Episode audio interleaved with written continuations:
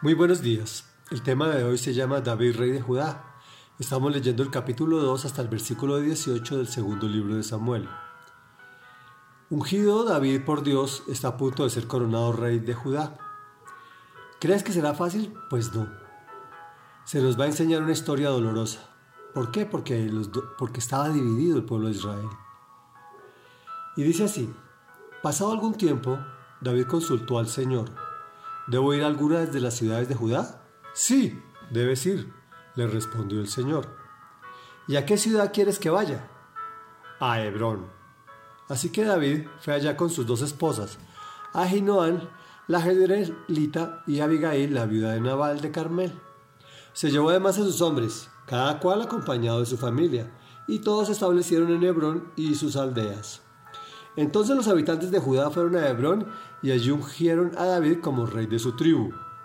Además, le comunicaron que los habitantes de Jabes de Galad habían sepultado a Saúl. Entonces David envió a los de Jabes el siguiente mensaje. Que el Señor los bendiga por haberle sido fieles a su señor Saúl y por darle sepultura.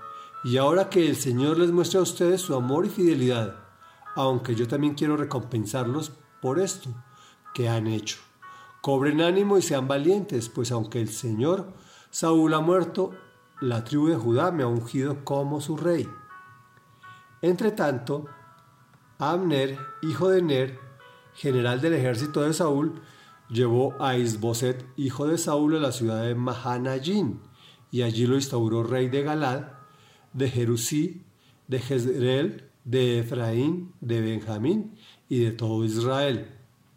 Isboset, hijo de Saúl, tenía 40 años cuando fue instaurado rey de Israel y reinó dos años. La tribu de Judá por su parte reconoció a David, quien desde Hebrón reinó sobre la tribu de Judá durante siete años y seis meses. Abner, hijo de Ner, salió de Mahanayín con las tropas de Isboset, hijo de Saúl, y llegó a, Gabaón. Joab, hijo de Sarbia, por su parte salió al frente de las tropas de David los dos ejércitos se encontraron en el estanque de Gabaón y tomaron posiciones en lados opuestos.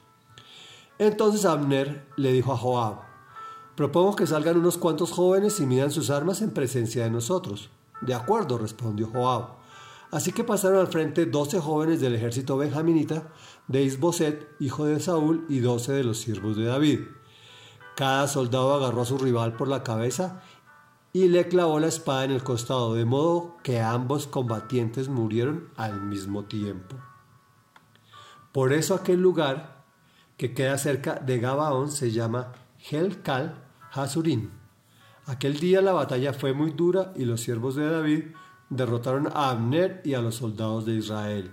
Allí se encontraban Joab, Abisai y Asael, los tres hijos de Sarbia, Asael que corría tan ligero como una gacela en campo abierto.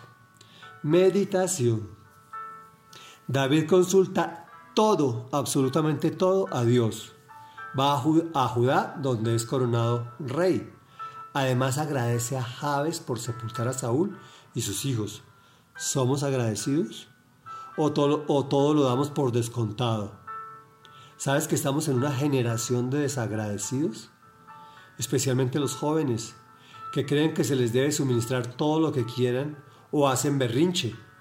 Ojo, en parte es por la educación que nosotros mismos les dimos, para que no tengan que pasar, entre comillas, por lo mismo que nosotros pasamos. Superar las dificultades nos hace fuertes, al igual que a nuestros hijos.